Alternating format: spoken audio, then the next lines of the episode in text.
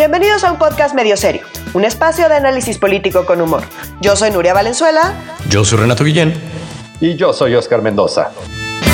Comenzamos. Hoy vamos a hablar de la compleja exoneración del general Cienfuegos, las últimas actualizaciones de Lozoya, un estudio terriblemente mal hecho sobre la desigualdad en México y el final de la verdad histórica de Ayotzinapa. Ay, qué semanita, qué semanita y sobre todo que otra vez, una vez más, ya ven cómo tiende la agenda a jugarnos chueco y a ocurrir lo más pesado. El viernes, pues nos llegamos un poco tarde al tema en Marras, que es el general Cienfuegos. Entonces, sin más preámbulo, por favor, digan ya, ya a estas alturas de la noticia, ¿qué les parece la noticia de la semana pasada respecto al general Cienfuegos? ¿Alguien le sorprendió? No sorprende absolutamente nada. Y a ver, acá es súper importante, o sea, porque yo veía todavía gente diciendo, ¿y qué pasó con Cienfuegos? Ojalá sí haya algo, ojalá estén investigando. Y pues la gente que decía eso, con todo respeto, pues creo que no estaban poniendo mucha atención. Esta hasta Stevie Wonder la vio venir. Exacto. Entonces, eh, recapitulemos rapidísimo qué es lo que pasó, porque teníamos huecos. hemos hablado ya de este tema antes, ¿no? Entonces, había muchos huecos. Ahora sigue habiendo huecos, pero ya tenemos menos. Entonces, voy a hacer como un recuento rapidísimo de, todo el tema, de qué pasó y cuáles son las implicaciones, porque ahorita siento que la discusión está un poco revuelta entre lo que pasó allá, lo que pasó acá, eh, el ejército, no el ejército, la relación con el ejército, si en fuegos es malo, malísimo o no. Entonces, recapitulemos. Lo primero que pasó fue que la DEA empezó a investigar sobre todo el tema de la relación entre eh, el narcotráfico en, México con el gobierno. Ya sabemos que en Estados Unidos pues, no confían mucho en el gobierno mexicano y no confían mucho en el ejército tampoco. Esto, o sea, como que le tienen reservas al respecto. El tema es que investigaron y salió el nombre de Cienfuegos. Aquí es importante aclarar que no estaban investigando a Cienfuegos, sino que el nombre de Cienfuegos salió en las investigaciones y empezaron a recabar información sin avisarle al gobierno mexicano. Y de repente un día eh, detienen a Cienfuegos en Estados Unidos, ¿no? Que fue así como el shock de repente de ¿por qué lo detuvieron? Pues resulta que la DEA lleva años haciendo una investigación desde 2013 y detienen a Cienfuegos y dicen, no, pues es que tenemos evidencia eh, y tenemos pruebas de que está vinculado con el narcotráfico. Y pues todo el mundo en shock. Y de repente, más shock todavía, nos dicen, bueno, pues ¿qué creen? Que siempre vamos a liberar a Cienfuegos. Y aquí es donde empieza el, detalle que hay que poner atención. Entonces, eh, liberan a Cienfuegos, ¿por qué? Porque dice, bueno, pues ya hablamos con el gobierno mexicano y eh, aquí voy a hacer una traducción. Eh, es, la traducción es mía de, el, de, cómo lo liberaron y qué fue lo que dijeron.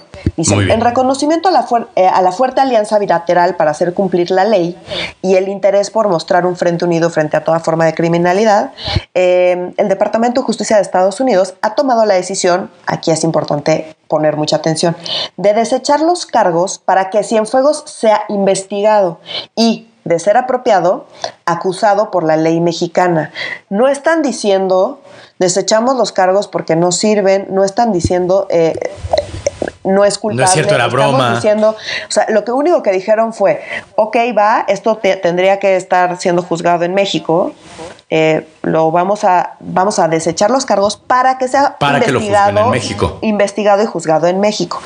Eso fue lo que dijeron. Y esto lo aclaro porque Gertz Manero, que había estado súper desaparecido, sí, ¿eh? reapareció con este tema y ahorita vamos a ver qué fue lo que dijo. Pero por eso es importante recordar bajo qué condiciones. Y no nada más eso, sino que pusieron condiciones. Dijeron, se los la, la, juez que dijo, bueno, va, desecho los cargos, pero esto tiene que ir a investigarse allá y lo tienen que hacer bien y no se la vayan a mamar. Eso fue lo que ella dijo. en inglés. En inglés. y aquí es donde empezó uno a elucubrar como, güey, esta historia ya me la sé, es como cuando lees el libro vaquero, pues ya sabes cómo inicia la primera página, ya sabes cómo va a terminar, ¿no? O sea, como la cosa va a terminar, ¿no? Exacto, la cosa va a terminar. Y acá fue cuando dijimos, ¿cómo leí? Esto, esto no, no tiene precedentes, el que haga esto, o sea, el que deseche los cargos en Estados Unidos para que se vaya a México el caso, es algo que no tenía precedentes y que lo comentamos en el capítulo 72 de este podcast, lo comentamos, ¿no? Y dijimos, bueno, Marcelo Ebrard aquí movió cielo, mar y tierra para lograr esto, lo cual quiere decir que se le va la vida política en lograrlo. y, lo logró. Entonces dijimos, para que haya movido tanto para poder lograr esto es que evidentemente no les interesa que Cienfuegos esté bajo la lupa. Obviamente. Y que cuando llegue a México esto va a desaparecer. Los Si intereses no- de Brad es Cienfuegos, la vacuna, respirar y todo lo demás. Exactamente. Entonces, No, no, eh, es López Obrador. faltó, Ah, perdón, perdón, perdón, es cierto, es cierto, es cierto. Dios y señor. no, yo creo que antes de López Obrador es llegar a la presidencia. Pero bueno, más allá de eso, eh, el punto es que a nosotros nos queda clarísimo, es para que Marcelo Ebrard haya movido tanto. Ve tú a saber qué tuvo que hacer para lograr Sí. eso. Es porque verdaderamente no les interesa que Salvador Cienfuegos esté bajo la lupa. Sí. Eso por un lado. Por otro lado, dijimos, hay cosas que suenan raras porque lo que dicen, y esto era medio de dichos porque no habíamos visto nada, es que es una conversación por BlackBerry.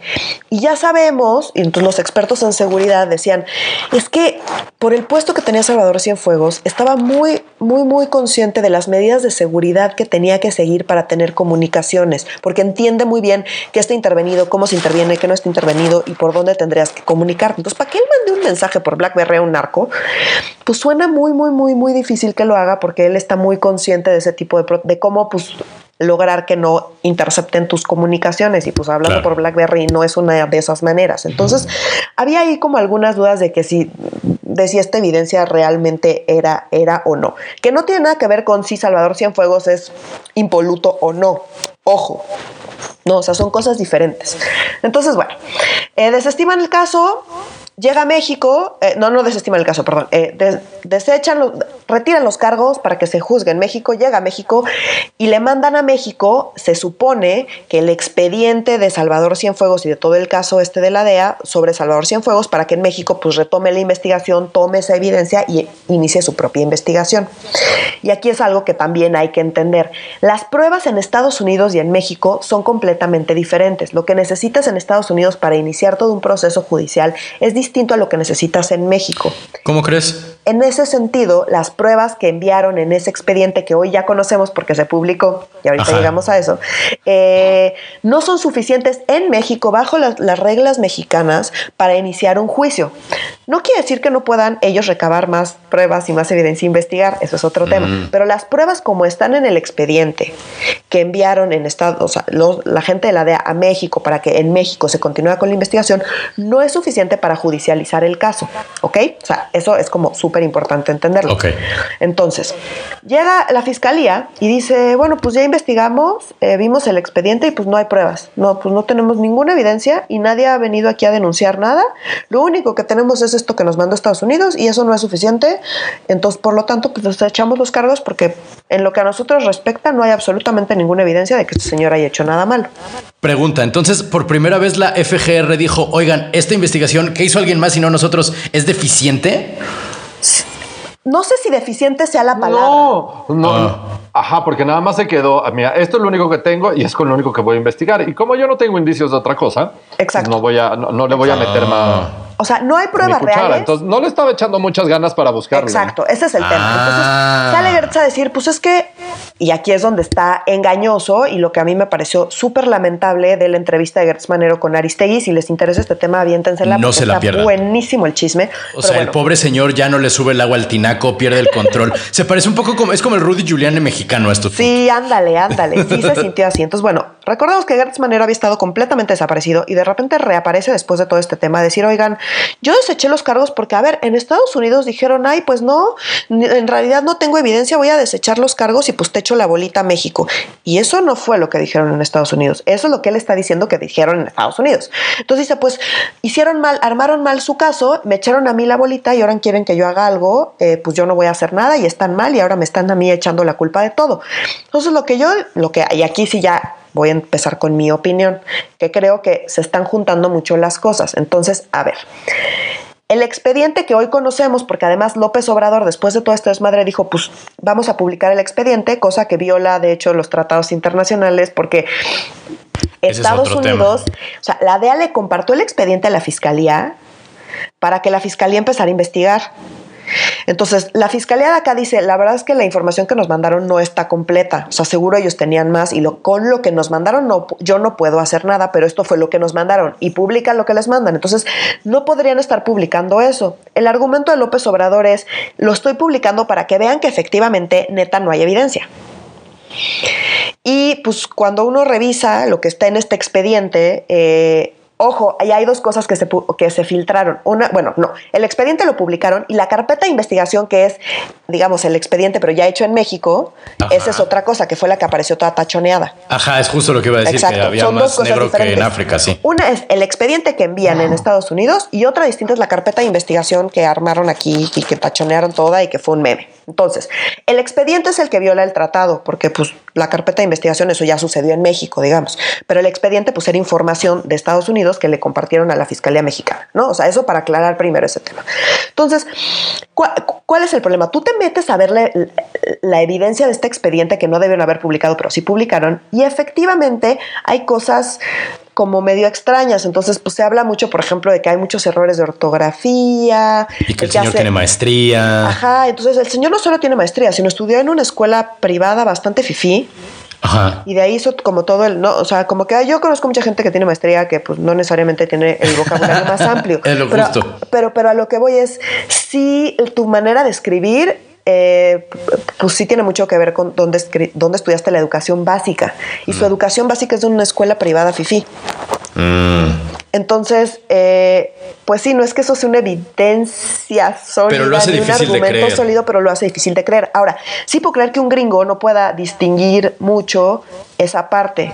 Claro. Pero un mexicano sí. Entonces, como que una de las hipótesis de aquí es, pues le mandaron esa información a la DEA, la DEA se creyó esa información que en realidad es falsa y siguió como su caso a partir de información en la que ellos confiaron, pero que en realidad la información es falsa. Que tampoco sería la primera vez. Que no sería la primera vez y que a mí me parece que esa explicación suena más o menos razonable. Entonces, dado eso y dado que llega la fiscalía y la fiscalía ve que pues no hay nada, qué es lo que nos gustaría, a mí personalmente me hubiera gustado que pasara. No que dijeran, sí, tenemos ya información suficiente con esto, vamos a meter a este señor a la cárcel, es culpable, sino que dijeran, bueno, aquí quizá lo de Salvador Cienfuegos, eh, la información que está aquí no cuadra, pero si ya hay toda una investigación que está desde 2013 de la DEA y nos están mandando aquí comunicaciones, información y claramente algo está sucediendo, pues vamos a pues investigar qué está sucediendo. O sea, si estás a punto de entregarle el país a los putos militares, por lo menos cerciórate que el maldito secretario de la defensa del puto sexenio pasado, carajo, sea medianamente competente en lo que hace. Y eso no lo van a hacer porque ya dijimos que el ejército es un monolito, o sea, medio el del sexenio pasado y el de este sexenio y el del sexenio que entraban va a ser el mismo ejército, porque pues la carrera militar pues empieza desde muy abajo y vas creciendo poco a poco y no es como que ahí vamos a reemplazar a todos los generales, porque pues necesitas carrera pues, militar para llegar a ser general. Entonces, ese es el problema con el ejército. Entonces, justo como no te puedes meter con el ejército, este gobierno está toradísimo con el ejército porque ya lo hasta va, nos van a vacunar, nos van a construir aeropuertos, nos van a construir trenes, nos van a, o sea, van a hacer absolutamente todo, van a, ya controlan los puertos, ya controlan todo y cada día controlan más. Entonces, pues este gobierno depende del ejército y no se va a meter a investigar el ejército. Pero que salga Gertz Y además Ajá, sí, sí, Pero que salga Gertz Manero Faltó aquí un chismecito también bien sabroso, como además de Gertz, o sea, algo, algo que también trascendió esta semana y que salió ahí el chismecillo es que este Cienfuegos eh, es actual asesor del titular y el que está hoy en la Secretaría de la Defensa Nacional. Entonces todo se empieza a entremezclar porque como ah, dices Nuria, es como un bloque monolítico que se mueven juntos. O sea, como termina un secretario de la Defensa, entra otro y es como, ay, pues me contrata, seguimos siendo cuatro, seguimos siendo amigos. Y, porque eso nos lo explicó Nuria alguna vez muy bien, el cómo tu crecimiento en el ejército va dependiendo eh, de al grupo que la apuestes. Y, y no me refiero a un grupo político, sino si tu jefe o va creciendo, entonces tú vas creciendo en, en esa misma estructura que es tan vertical y así está diseñada en México y en todo el mundo. Exacto. Entonces, pues aquí hay que distinguir las diferentes cosas. Si en Fuegos es inocente, eh, pues no sé. Mm, mm, depende, la depende qué esté preguntando, ¿no? Y, el gobierno mexicano no hizo nada para, para hacernos esa pregunta. Y, exacto. Y el gobierno mexicano, pues no tampoco sabe y no le interesa saber que ese es el problema. Claro. Entonces, o no le conviene. La evidencia que mandaron de Estados Unidos, pues parece creíble y confiable. La verdad, honestamente, es que no. No tanto, la neta. La neta no, ya teníamos Sí. dudas desde antes. Sí. Eh, ¿Eso quiere decir que Cienfuegos es inocente? Tampoco. Eh, esto era... Eso quiere decir que la, auto- la- la fiscalía es autónoma. Tampoco. No, todo lo que sucedió nos demuestra la cero autonomía. Exacto, tú Mía, sale o sea, Gertz como a decir... Sale el soy- presidente a decir así, después de que Gertz sale a decir esto y toda la estructura política de- del país sale a decir, oh, no, es que la fiscalía es autónoma. O sea, como ese choro que nadie se lo cree. Y al día siguiente, en la mañana, después de que Gertz salió con esto, sale a decir Andrés Manuel que él como presidente avala lo que dijo Gertz Manero. O sea, avala lo que dijo la fiscalía autónoma porque pues es autónoma y por lo tanto el presidente Tiene que avalarla. que los avalen, ¿no? Entonces sí, Eso les estuvo da un balazo. Estuvo súper chistoso porque a se le fueron las cabras al monte. Entonces, a ver, primero sale a decir, eh, pues no, no encontramos nada en contra de Cienfuegos y pues vamos a desechar todo esto porque pues no hay nada.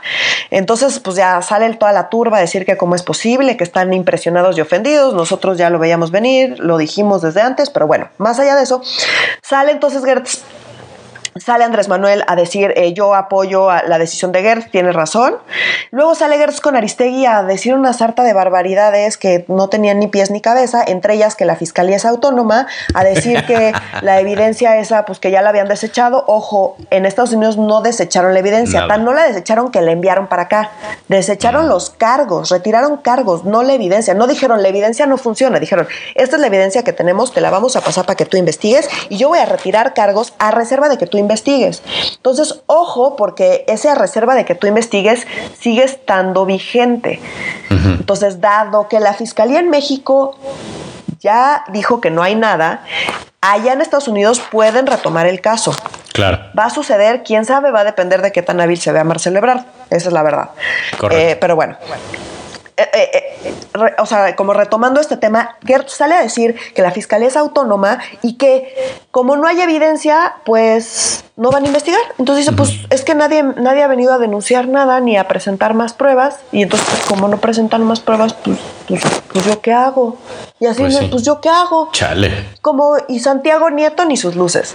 Pues ese güey se le dedica a investigar a media humanidad y cuando de hecho sí hay algo ahí, como que pues se ve No que hay algo pensado, que mira. rascarle, Santiago Nieto pues no, pues acá no hay nada que investigar, ¿por qué no nos vamos a Pues investigar a eso los unidad de panistas que terrorismo nos afectan? financiero, Nuria. O sea, el, el terrorismo se utiliza de manera. o Y sea, como dice, es que yo no, puedo, yo no puedo investigar si a mí nadie, pues nadie viene a denunciar. Oye, pues ¿por qué no mí. pones, o sea, ¿por qué no mandas a tu chofer a meter una denuncia? ¿Sabes? O sea, como, porque cualquier ciudadano podría hacerlo. Entonces, perdón, Claro. ese no es, nadie ha venido a denunciar, pues, pues, pues pídele a, a- a tu prima Alguien. Que, que meta una denuncia.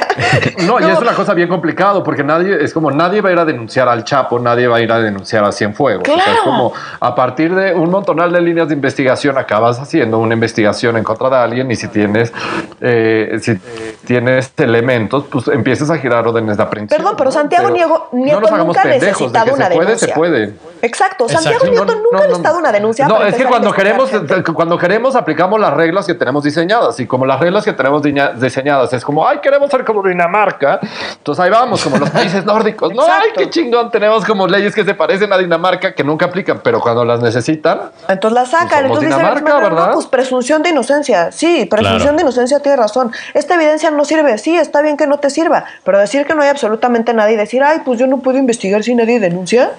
Nuevamente no repetir que la 4T es juarista en el sentido de que sigue la frase de Juárez de con los amigos gracia y clemencia, con los enemigos la ley a secas. A veces es lo, lo más juarista que puede aplicar la 4T. Entonces, pues bueno, así está el caso. Y luego pues ya salieron a pedir que despidan a Gertz por incompetencia y por una falta grave y no sé qué. ¿Es falta grave que no haya investigado el tema de Cienfuegos? Pues depende a quién le preguntes. Claro. Porque las pruebas pues no son buenas.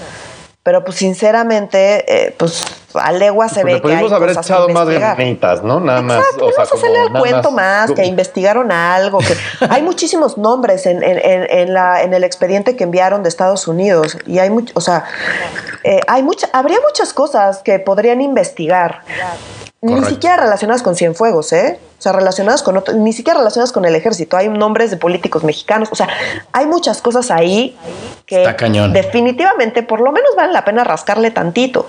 Y pues salieron a decir, no, ya, ya revisamos las cuentas de Cienfuegos y no hay nada raro y pues todo bien.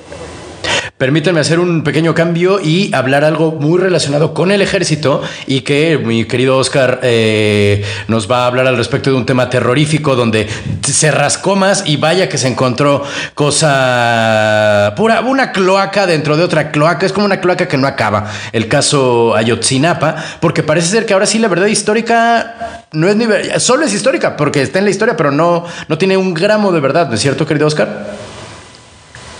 Efectivamente, Renato está canijos. Al, se filtró parte del expediente de Chinapa, obviamente desde la Fiscalía General este, de la República. De la República, de quien estamos, de que nos compete.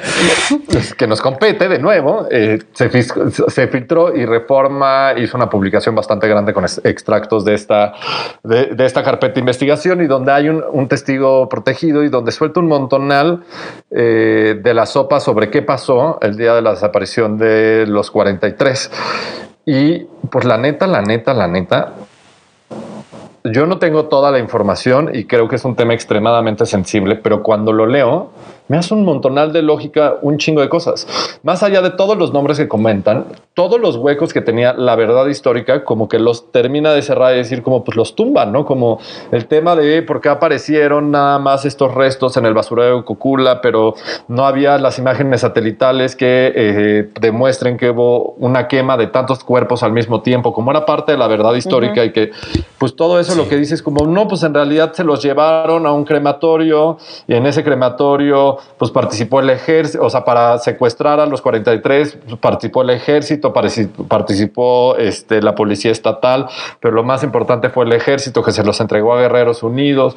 Es un montonal de hipótesis que han estado flotando y que los, los padres de los 43 han estado peleando a lo largo de los últimos años de decir, como esa verdad histórica no nos funciona, porque sí estuvo el ejército, porque sí participó el narco, porque sí participó el Estado pues todo parece indicar que como que se va formando ahora como la verdad B y que tiene más calidad de histórico y como que siento que eso nos puede unir más e, e, ir a una historia mucho más lógica que la verdad histórica que teníamos como, híjoles, pero tiene un chingo de huecos toda esta historia, ¿no? Entonces, ¿Podríamos decir que esta es la verdad histórica 2.0?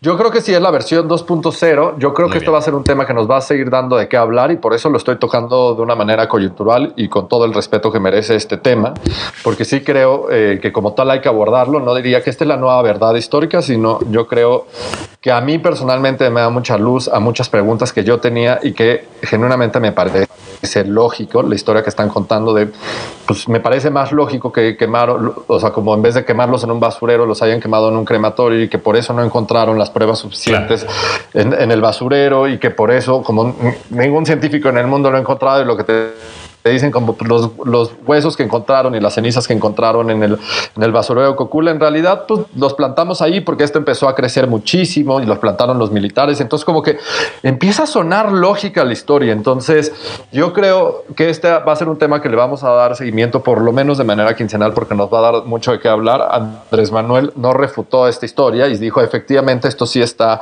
en la carpeta de investigación que no sé cómo se filtró de la Fiscalía General de la República porque ya saben que mágicamente todo nada se filtra en esto, ¿no? Y todo está mal. Pero no lo niega y es una línea y también coincide por eh, que esta línea de investigación es de las más fuertes que se está siguiendo porque están librando un montonal de órdenes de aprehensión contra militares. Entonces, también está haciéndose interesante. El actual secretario de la Defensa sí ha declarado durante toda esta semana de pues si la cagamos, pues hay que limpiar casa porque pues nosotros somos una institución que nos debemos al pueblo, bla, con todo este discurso muy 4T, pero más pues ya andan haciendo su lista de chivos expiatorios. Pues yo creo que sí, Nuria, pero pues vamos a ver cómo la libra, porque ya veremos. que el ejército libre, o sea, como si la verdad histórica ahora va a girar en torno al ejército y su culpa en, ¿eh? en, toda en todo esto, y pues yo creo que el ejército ha tenido errores graves a lo largo de la historia mexicana, pero se sería uno de los más graves de la historia moderna en México. Este, y sí suena bastante lógico y también salen datos súper alarmantes, como no solo fueron 43, fueron muchas personas más. Eh, además, eh, desaparecieron después a más personas para poder plantar evidencia y que se pudiera ir construyendo la verdad histórica, como dicen, como agarraron a 20 indigentes, los, los quemaron y esos son los, los, huesos que plantaron ahí en Cocula y en otros lugares y ahí en el cerro, que lo hablamos también hace varios meses. Sí, exacto. Habían encontrado. Entonces todo eso pues suena horrible y también habla sobre un montón, la estructura de sobornos que tenían eh, Guerreros Unidos como para que toda esta verdad no, pues, no saliera a la luz y parte de lo que sale es que, como, por ejemplo, que eh, al actual secretario de Seguridad Ciudadana de la Ciudad de México, al Harfuch. Harfuch, le daban 200 mil dólares mensuales porque en ese momento era el director de la Policía Federal en Guerrero. En Guerrero. Este, ya salió a negarlo. Eh, Claudio Sheinbaum decir que, salió a decir que le tiene todo el respaldo. Yo no sé si eso es cierto o no, pero creo que vale la pena eh, investigarlo. Y un montonal más de nombres, este, y que pues cuando empiezas a ver dices, pues los nombres que dicen no me suenan tan ilógicos para poder tapar todo lo que tuvieron que tapar y, que eh, Guerreros Unidos pudiera operar como pudo operar y ha operado durante tantos años en Guerrero y un chingo más de estados. Entonces, esa es otra parte eh, que demuestra las cloacas de México. Bueno, no demuestra, pero este. Pues a mí, o sea, quizá mi único comentario es coincido en todo lo que dice Oscar. Eh, me parece que, o sea, recordemos que como que las dudas más grandes en el caso de Ayotzinapa estaba como en esta explicación del famoso incendio, ¿no? que decían, pues llegaron a los 43, los quemaron ahí y aquí están sus restos. Entonces, ni por. O sea, para quemar esa cantidad de cuerpos se tuvo que haber generado un calor que no se generó porque no hay evidencia de que se haya generado. Tendría que haber como, pues, más restos de los cuerpos. No se pueden haber calcinado completamente. Tendría que haber como más evidencia. Tendría que haber como residuos de, pues, de todos los cuerpos y solo hay de unos cuantos. Hay acá restos que no tienen nada que ver. Entonces, todas estas dudas que teníamos y que fueron los mayores cuestionamientos se, pues, se responden con, pues, con esto que sale a la luz. Entonces la verdad es que pues sí, en ese sentido suena bastante lógico. A mí que me preocupa y que va a ser muy interesante ver cómo lo van a manejar, es que todo apunta hacia el ejército. Y si, pues, si ya de algo hemos hablado en este episodio en particular, es como el ejército pues tiene muchísimo poder ahorita en la 4T y a mí no me queda claro que realmente se vaya a hacer justicia si todo esto apunta al ejército. Yo no creo que la 4T se atreva a hacer justicia dentro del ejército y a mí lo que me preocupa es que hagan una simulación de justicia, que saquen a uno que otro militar de chivo expiatorio y que le den puro cabo, o sea, como lo de abajo ya. ya, ya que me parece un poco injusto el comentario, y nada más para aclarar, Nuria, es como el ejército tiene mucho poder en esta administración. No, yo creo que el ejército tiene muchísimo poder desde la administración de Calderón. Sí, de acuerdo. Administración que llega a administración que lo vuelve más poderoso. Entonces, Exacto, pero a lo que voy es, ha escalado eso a unos niveles que, que, que no habíamos visto antes. No, estoy completamente de acuerdo. Y un punto más unir, pues recordemos, o sea, como pues parte del creador de la verdad histórica y que ayudó a tapar un montón de las cosas, fue el exsecretario de la Defensa Nacional, este Cienfuegos. Claro, Cienfuegos. Es que claro, es que todo está conectado, por eso dije mejor. Todo está conectado, o sea, no, no, es, es, medio serio el que el, de teorías de conspiración, o sea, como me da risa, pero pues no, güey. No, no el, el, teórico de la conspiración tiene que armar unas maromas enormes para conectar los temas. Aquí sale solito. Es que era Cienfuegos. Sí, o, sea, es como ahí está, lo estás viendo, no lo ves. Y también coincido completamente contigo, Nuria. O sea, como, sí, a pesar de las declaraciones del actual secretario de la Defensa Nacional de que hay que limpiar la casa, o sea, como la veo extremadamente difícil y creo que va a haber un chingo de chivos exploratorios y por eso como ay hay que detener el cómo se llama el que lo está el que está escondido en Israel este eh, Netanyahu no, no sé. No, no, no, ahorita ahorita lo recuerdo. Sí, que también Netanyahu está escondido porque hay un chingo de protestas, pero sí. Este, no me acuerdo cómo se llama, pero sí sé quién dices, no me acuerdo tampoco. Este, ahorita lo ahorita, ahorita nos acordamos, ahorita nos acordamos. Pero se están yendo como por figuras externas y que no tenían que ver tanto al, al ejército. Exacto. Y del ejército, pues aunque dicen como, ah, pues que ya detuvimos un coronel. Y es como, pues mano, o sea, como para esconder el tamaño de la verdad histórica de la desaparición de los 43 y por lo visto de un chingo más de gente, no solo era a nivel coronel. O sea, como esto sí estaba completamente pues, permeado para arriba y en la cadena de mando para arriba. Entonces, pues vamos a ver qué sucede.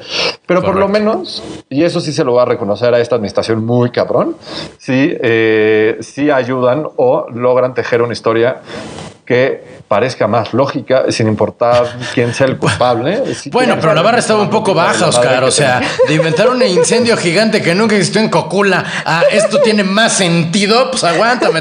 Hay más sentido una pinche película de Buñuel, carnal. O sea.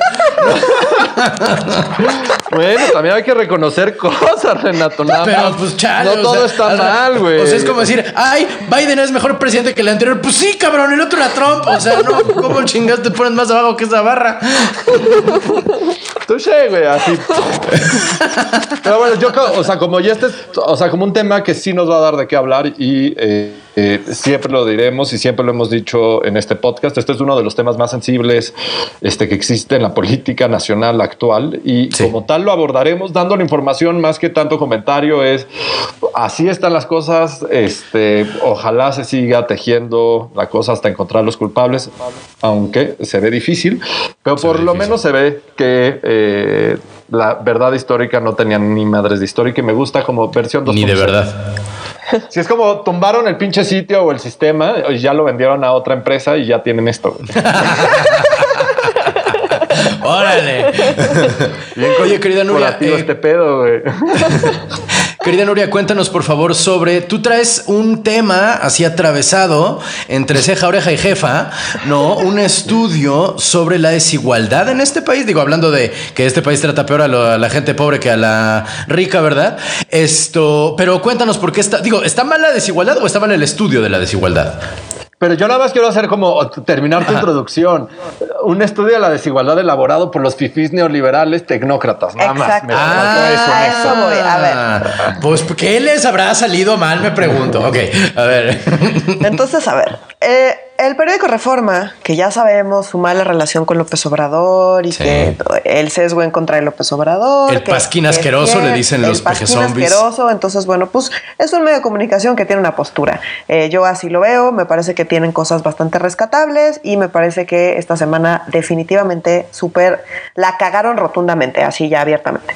Pero también sacado lo de Ayotzinapa. También sacado lo de Ayotzinapa, por eso digo, con este tema en particular, con esto, ah, eh, eh, o sea, esto fue una cagada. Este, este reportaje, ni siquiera, no es ni siquiera reportaje, pero bueno. Ya. Salió una gráfica así gigante mostrando, según ellos, con los nombres de todos los expresidentes, desde Salinas hasta AMLO. Entonces decían desigualdad. Entonces en su gráfica está toda mal hecha. Eh, parece que la desigualdad ha venido bajando desde, desde Salinas y de repente con AMLO se dispara la desigualdad, ¿no? Y pues está y todo esto lo hacen, pues, un periódico que pues, se jacta de hacer las cosas bien y de traer gente profesional, que todo el tiempo está criticando que el gobierno de Andrés Manuel López Obrador no es lo suficientemente profesional, que son unos improvisados, que no les importa la parte técnica, que deberían eh, pues, implementar la parte técnica porque es muy importante. Yo coincido que la parte técnica es súper importante y me parece que justamente por eso y porque eso es lo que pregonan, deberían eh, pregonar con el ejemplo y no sacar esta mamada. porque es una mamada? Pues ahí va. Casualmente, todos los sexenios antes de AMLO utilizan un dato, que es el ingreso per cápita, eh, y el ingreso per cápita incluye muchísimas cosas. Ahorita regreso a que incluye. Y para el sexenio de AMLO, exclusivamente para este, utilizan eh, los ingresos laborales, que son una cosa completamente diferente. Entonces, pues, si el último año, que es donde ves la diferencia brutal, es, viene de una fuente distinta a los años anteriores, pues te hace sospechar que quizá hay un error metodológico, que sí lo hay. Entonces, ¿cuáles son los problemas con este estudio que dice que Andrés Manuel López Obrador ha aumentado la desigualdad muchísimo? Bueno, el primero les digo, eh, la primera parte, que es del 94 al 2018, usan el ingreso per cápita de CEPAL. Este ingreso que incluye? Incluye el ingreso laboral, es decir, lo que te pagan por trabajar, el ingreso de pensiones, es decir, lo que te y las transferencias del sector público, que es lo que te da el gobierno.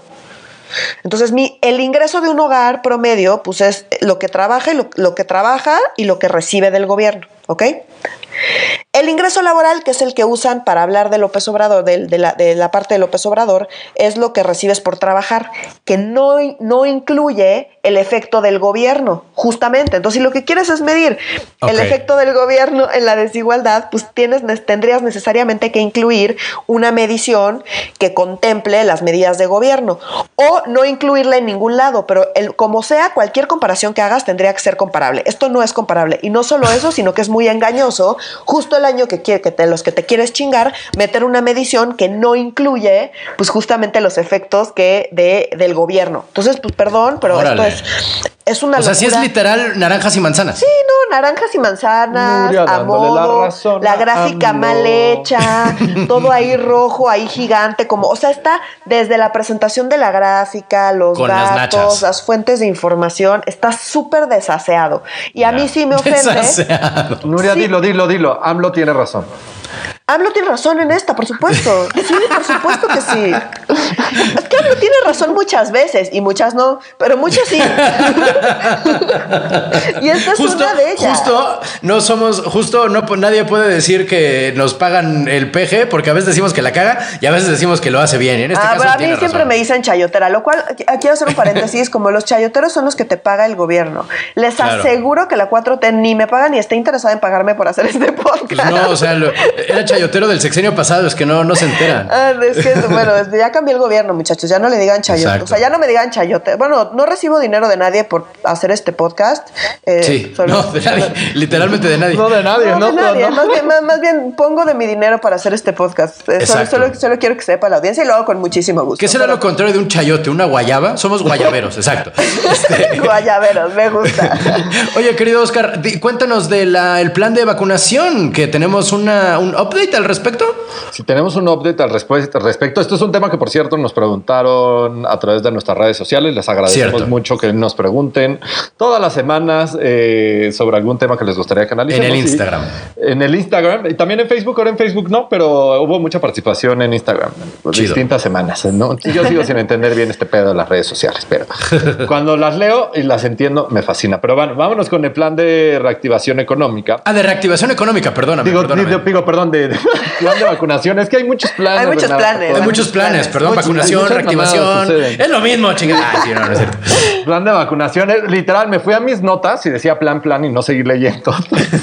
Sobre el plan de vacunación. ¿Se acuerdan que les contaba la semana pasada que eh, los servidores de la nación o los siervos de la nación, eh, a través de las brigadas correcominos, van a ser los responsables de aplicar la vacuna COVID a lo largo y ancho del país? Y, Correcto.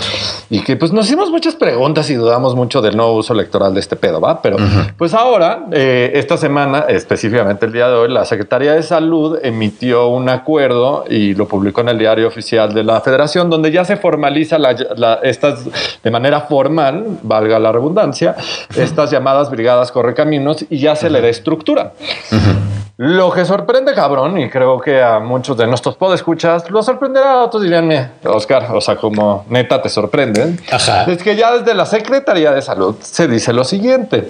Se dice que cada una de las entidades federativas del país se nombrará un coordinador de estas brigadas especiales o de las brigadas correcaminos y que además estos coordinadores podrán eh, exigirle a los gobiernos estatales que pongan personal, bla, bla.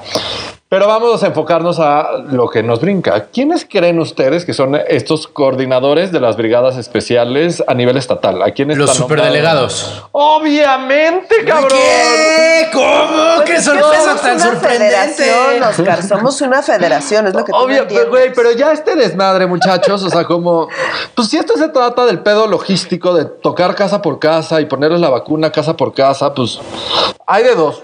O los superdelegados con toda la estructura de siervos de la nación y, y todo este desmadrito nuevo. O los testigos de Jehová. No, o el INEGI, cabrón. Si ya vamos a tener Ah. estas discusiones ilógicas, ¿por qué el pinche INEGI no está dirigiendo esto? Pues ellos sí saben qué decir casa por casa en todo el país. Lo Claro. hacen cada 10 años y después está el intercensal. O sea, hacen un chingo de encuestas mes a mes. O sea, como. Sí, pues, si alguien tiene experiencia en ir a acercarse a la gente de manera Es el estructurada, es el INEGI. Y sin un pedo clientelar, ¿va? Pero bueno, este, pues nada más es una pequeña actualización. Este, los superdelegados obviamente tenían que formar parte Claro. este, del Plan Nacional de Vacunación. Ahora ellos, ahora son los dioses y señores de la vacuna a nivel estatal. Los Es- sátrapas. Los sátrapas, bueno, y también señoras, ¿no? Porque también hay señoras superdelegadas, no hay un pedo de género aquí, pero sí, la figura me parece una, una mamada. Eso Hijo. sí, no, no le quita. No Oye, tiene yo, nada que- yo sobre dime. este tema de vacunación tengo dos comentarios que también salieron esta semana, eh, que, no tienen nada que ver un comentario con el otro.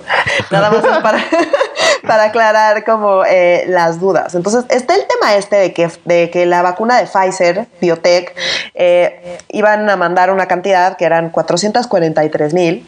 A la semana. Eh, ajá, y resulta que ahora mandaron la mitad.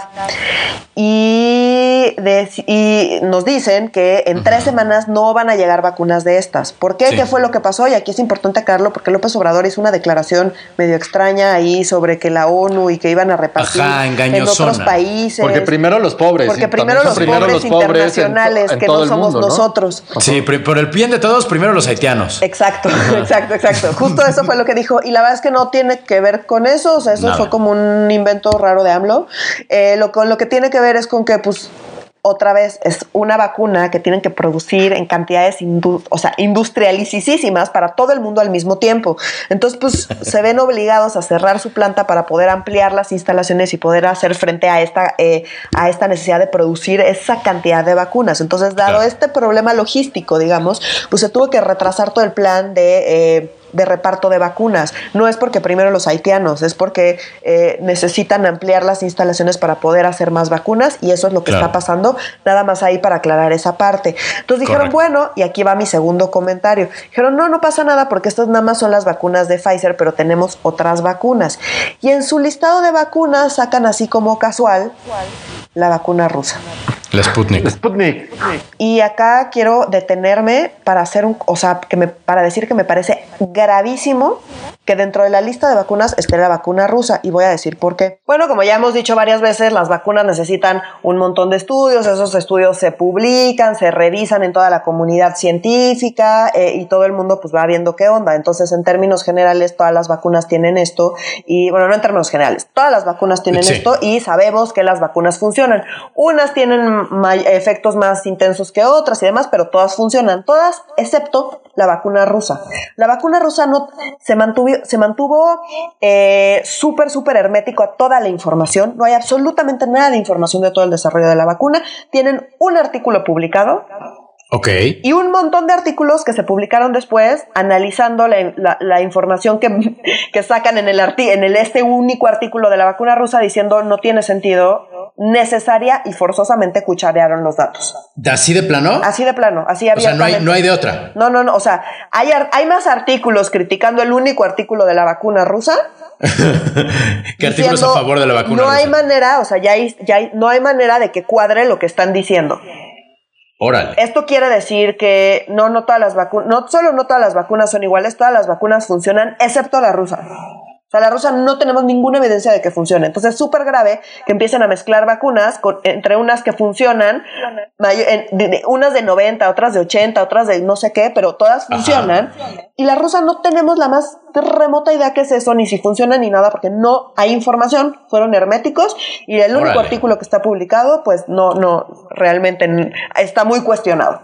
Ok, y, es la, y esa vacuna se está aplicando en Rusia también. Esa es la vacuna que se está aplicando en Rusia. Los rusos dijeron, no estamos publicando nada porque esta es nuestra vacuna, nosotros la estamos desarrollando, vamos a vacunar primero a toda nuestra gente y luego les mm. compartimos la información.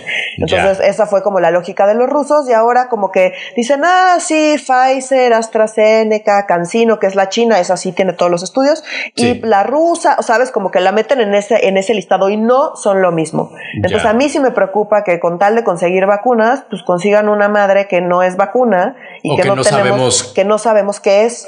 Esa es la verdad. Entonces, eh, me parece que sí hay que ser muy enfáticos en que todas las vacunas están bien, salvo la rusa. Y no vamos a poder elegir y si nos toca la rusa ni nos vamos a enterar. No, pues no, yo sí voy a preguntar y a mí si es la rusa yo no voy a dejar que me inyecten esa madre. Porque además, e, ese no es el problema. Déjate lo que te inyectan. La gente cree que está protegida y no está protegida. Órale. Ese es el problema. O sea, si la vacuna. O sea, la rusa no funciona o no sabemos cómo funciona. No sabemos si funciona y probablemente pues, si funcionara la evidencia cuadraría. Entonces, lo más probable es que de hecho no funcione. Ay, güey.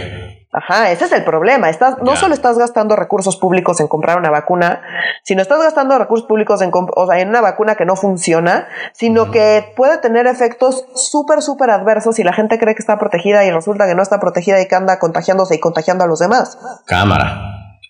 No, pues está gacho. Entonces, eh, quisiera nada más hacer ese comentario donde tenemos que tener mucho cuidado con qué vacunas se compran. Eh, insisto, todas las demás están bien. la vacuna rusa es algo que definitivamente hay que eh, alzar la voz en contra de que se use. A menos que salga información, porque digo, también los rusos luego son de, bueno, está bien, aquí está, aquí está, aquí está. Pues, es, eh, pues sí, pero es que te digo, es que la información que hay está cuestionada. Ya, ya entiendo, ok. Entonces ese es como mi, mi conflicto en esa parte. Entonces bueno, nada más quería hacer esa, ese comentario porque siento que hay varios funcionarios que hay como que lo mencionan así en su listado como si nada y sí me parece escandaloso y por eso quiero decirlo. Ok, no, pues ni hablar. Eh, mi gente querida, ustedes no pueden ver nuestras caras de terror ahorita, pero tuvimos un problema técnico y perdimos a, Oscar, ¿verdad? Lo perdimos. Este, entonces vamos a continuar sin él. Les ama mucho, no es que se haya ido así abruptamente, simplemente, este, como siempre decimos aquí, la tecnología este, simplifica nuestras vidas. Pero bueno, eh, eh, por favor, entonces hablemos de sobre, ah, Salgado Macedonio, que, que quien están, está, la titularitis está yo ya quiero dejar de hablar de este cabrón. Me urge por fin ya que se termine en algún momento este tema, pero por desgracia sigue saliendo. Es otra cloaca infinita y mira, también está en Guerrero. Qué cosa tan terrorífica. Este, cuéntanos por favor, querida Nuria, ¿ya está libre de todo pecado? Ah, a ver, aquí es importante aclarar. Eso es muy importante este hombre asqueroso, ya lo decimos cada episodio y no queremos soltar el tema porque nos parece que hay que seguir presionando hasta que algo suceda, ¿sabes? Entonces, bueno, ya hemos dicho que tiene, tiene dos denuncias por violación. Correcto. Una sucedió en 1998 y la otra es la del 2016. Entonces, ¿cuál fue la nota esta semana? Entonces dicen, prescribe, aquí hay una nota que literal la cabeza dice, prescribe delito la libra salgado. No es cierto. A ver. Prescribir el delito quiere decir que el delito sucedió hace mucho tiempo. No quiere decir que no haya sucedido, no quiere decir que sea inocente. Quiere decir que como ya pasó mucho tiempo, ya no lo puedes llevar a juicio. Correcto. Por eso la libra, no porque hayan dicho, ah, siempre no cometió delito, no porque hayan dicho, ah, este hombre es impoluto, no, nada de eso. Solo es, ya pasó demasiado tiempo y pues mismo se quedó el caso abierto mucho tiempo y pues ya ni modo, ya prescribió.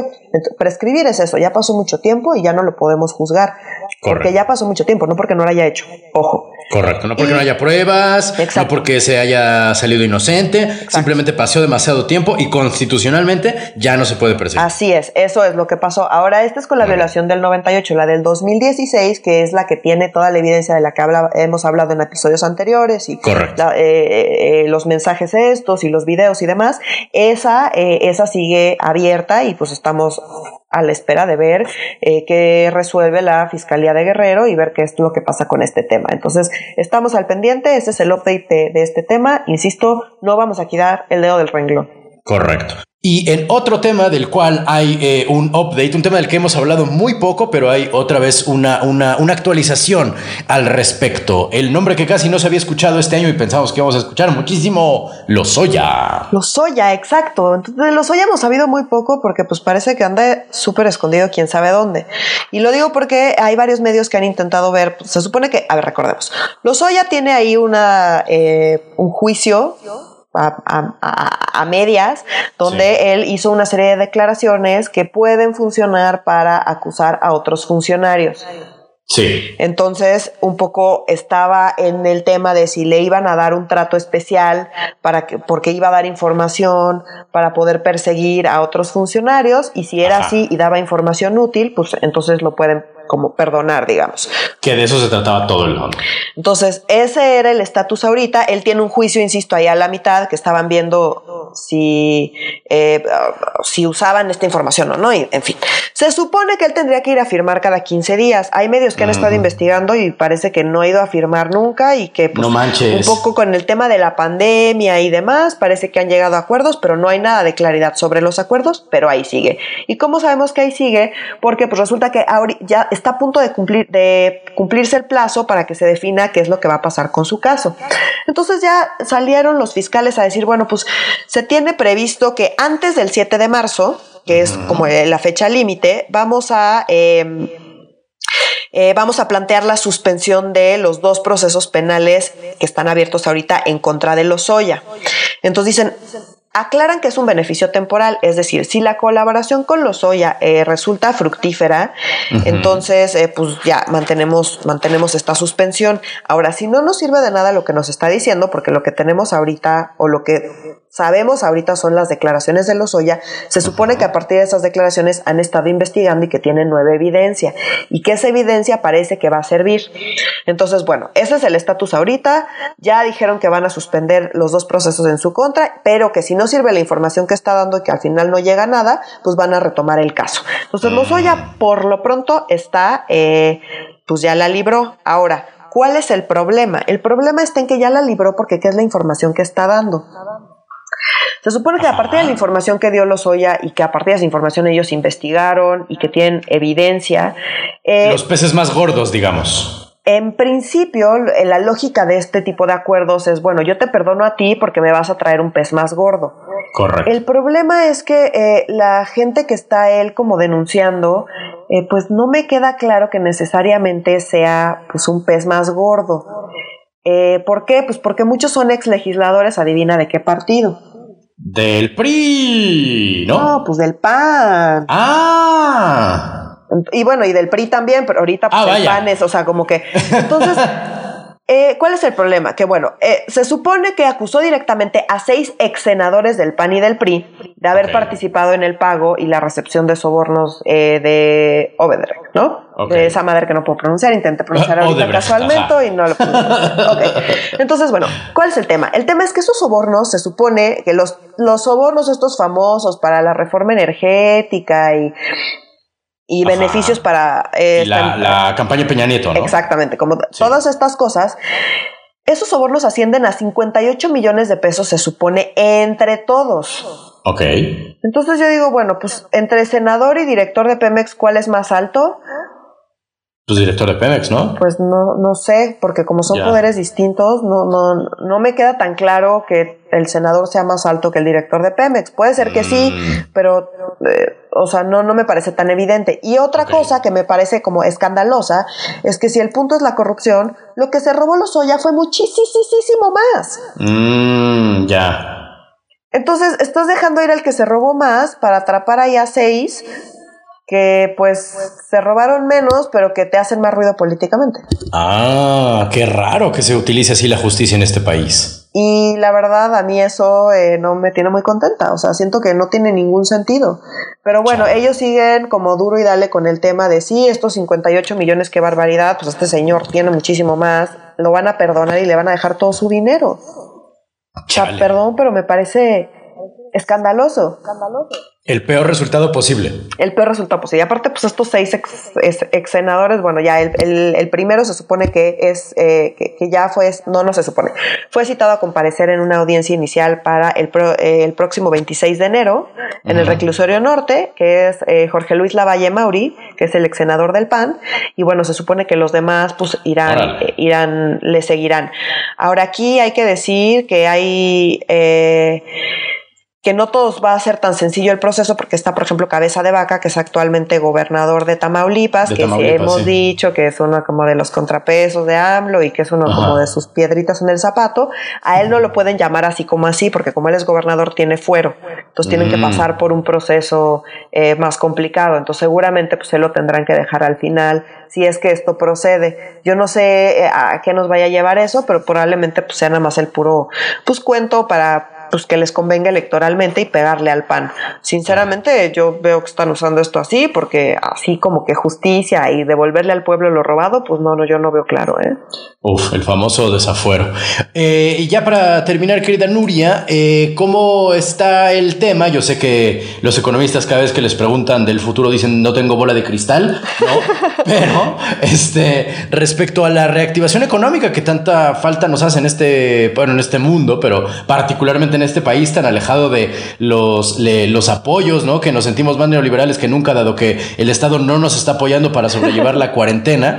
Este, ¿cómo se ve eso a futuro, querida Nuria? ¿Cómo está? ¿Qué está pasando? Pues mira, resulta que esta semana eh, Tatiana Cloutier, la nueva secretaria de Economía, ah. presentó el plan de reactivación económica para 2021. Pues se supone que en el marco pues, de la crisis económica de la pandemia, ¿no? Eh, pues, ¿qué te digo? Suena bonito no, para variar, no nos dicen cómo lo van a implementar. Ah, En- mira. Entonces, pues, pues como que a mí mientras no me digan cómo, pues que me digan que tienen buenas intenciones, pues está padre, o sea, me da gusto, pero pues no me dicen mucho más. Entonces, bueno, ¿cuáles son los puntos principales que se van a enfocar en el mercado interno, en el empleo y la empresa? No que estén ayudando a los restauranteros de la Ciudad de México, pero eso es otro tema. Claro. Eh, ¿no? Em, fomento y facilitación de la, de la inversión, ¿no? O sea, van a promover, pues lo de siempre, el mercado interno, que haya empleo, que haya inversión, eh, comercio internacional, vamos a hacer regiones y vamos a identificar los sectores estratégicos y los vamos a impulsar. O sea, todo suena súper bien, pero insisto, no veo cómo lo van a implementar. Mi crítica, como siempre, es su tema de los, eh, pues de todos los microcréditos, estos que no sirven para nada, ¿no? Y que andan ahí nada más repartiendo dinero directamente a la gente como eso, si eso ayudara en algo. Eh, pues más bien vamos a ver qué sucede y qué evidencia Ya. y si nos dan de hecho evidencia de que eso esté o no funcionando. Claro. Y- Porque mira, de buenas intenciones está empedrado el camino al infierno. Exactamente. Entonces, pues, la verdad es que no- o sea, puedo decir que sacaron su plan, no puedo decir mucho más porque pues suena bien. Salvo, te digo, sus microcréditos que no sirven eh, para gran cosa, sobre todo porque no hay nada alrededor que les permita. Me das el dinero y luego qué. Claro. Si no hay incentivos, si no hay programas realmente implementables para yo poder con ese dinero realmente invertir, realmente desarrollar mis negocios, realmente, como sabes, como hacer crecer Claro. esto, pues voy y me lo gasto en comida y se me acaba el dinero. Pues sí. No, o sea, no es que el dinero en sí mismo esté mal, si eso estuviera acompañado de otra serie de medidas y, y de todas las condiciones necesarias para ese dinero hacerlo rendir, estaría increíble. Pero no es algo que haya caracterizado ese gobierno y yo sinceramente dudo que lo vaya a caracterizar en algún momento. Sí, no, se ve, la verdad es que se ve difícil con base en la evidencia más, este, más reciente. Sobre todo la más reciente, pues. Exacto. Eh, pues, querida Nuria, creo que hemos terminado con todos los temas de la agenda de la semana. Fueron temas, fue, fue un tema, no, no, no, no, no, no, no, no, y ya le, le fuimos poniendo a lo demás. Este, por favor, síganos en nuestras redes sociales, que son. En Facebook estamos como eh, Facebook Diagonal Medio Serio MX. En Instagram estamos como arroba Medio Serio. Y en Twitter que he visto que como que de repente tenemos menciones, pero la vez que no lo pelamos mucho, pero lo vamos No, a no lo pelar. pelamos mucho, Lo tenemos vamos a pelar, sí. estamos como arroba medio guion bajo serio. Exactamente. Pues muchísimas gracias por haber estado con nosotros esta semana. Eh, sin más por el momento, nos despedimos. Eh, yo soy Renato Guillén Yo soy Nuria Valenzuela. y Oscar Mendoza no está, pero les ama mucho. Adiós. Adiós.